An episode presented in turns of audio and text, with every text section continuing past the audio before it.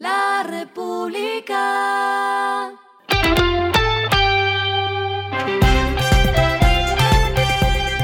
Al final de la jornada, esto es lo que debes saber sobre el comportamiento de los negocios, las finanzas y la economía.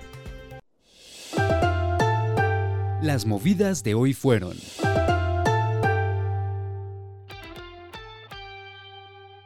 Empresas Públicas de Medellín informó una vez más que amplía los plazos de recepción de ofertas para culminar las últimas obras civiles de Hidroituango. Específicamente, los proyectos que buscarán adjudicar serán para terminar la segunda etapa de la hidroeléctrica. En este sentido, EPM comunicó que extenderá por cuarta ocasión y hasta el 4 de noviembre el recibimiento de ofertas monetarias para la segunda etapa de este proyecto.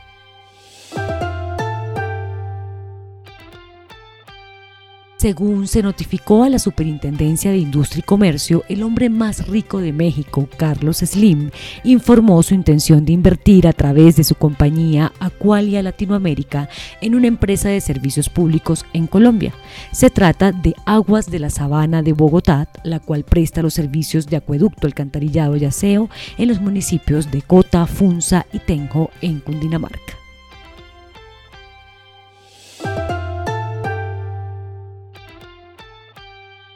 La cadena Audifarma invertirá 110 mil millones de pesos en la construcción de uno de los centros de distribución de medicamentos más grandes y tecnificados de Latinoamérica, con el acompañamiento de Cofares, una organización de productos de salud de España.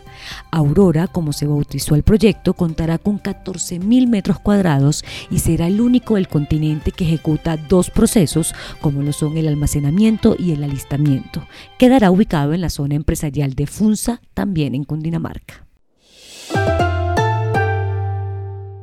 Lo que está pasando con su dinero.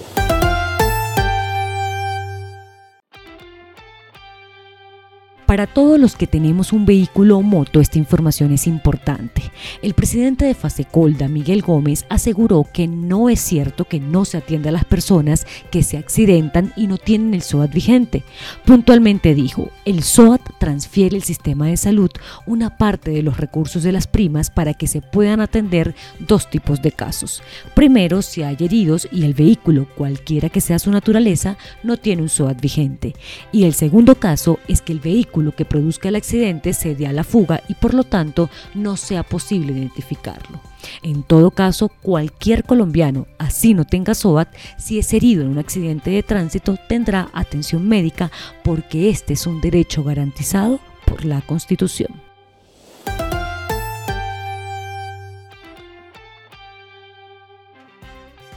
Los indicadores que debe tener en cuenta, el dólar cerró en 4.619,78 pesos, subió 8,60 pesos. El euro cerró en 4.499,20 pesos, subió 23,59 pesos. El petróleo se cotizó en 89,21 dólares el barril.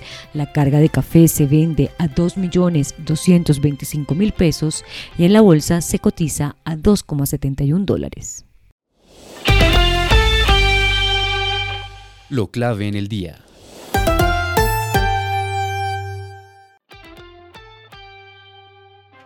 El DANE reveló que entre junio y agosto hubo 12,8 millones de trabajadores informales en el país, más de los 12,2 millones que había en el mismo periodo del año pasado. La cifra se mantuvo igual que en el trimestre móvil anterior entre mayo y julio. De acuerdo con el reporte del DANE, de 22 millones de ocupados nacionales, solo 9,2 millones eran trabajadores formales durante el trimestre terminado en agosto.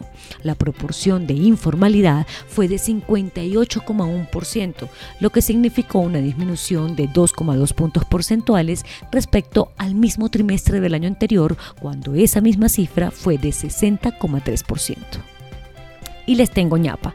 Semanas después de la reapertura de la frontera entre Colombia y Venezuela, FENALCO y FEDECámara suscribieron un acuerdo para impulsar las actividades comerciales de ambos países a través de ruedas de negocio, ferias y eventos.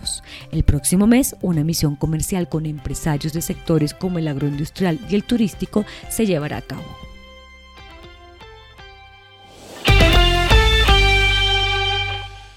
A esta hora en el mundo. Apple y Goldman Sachs Group se unirán para ofrecer cuentas de ahorro a los usuarios de la tarjeta de crédito de la compañía tecnológica. Los usuarios de Apple Card podrán abrir la nueva cuenta de ahorros de alto rendimiento y depositar automáticamente su efectivo diario en ella sin cargos, sin depósitos mínimos y sin requisitos de saldo mínimo. Y el respiro económico tiene que ver con este dato. La El aeropuerto El Dorado anunció que todo octubre volverá a cambiar su nombre a El Rosado, tal como lo hizo el año pasado.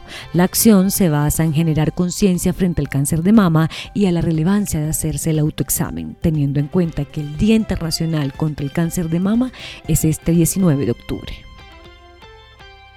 La República.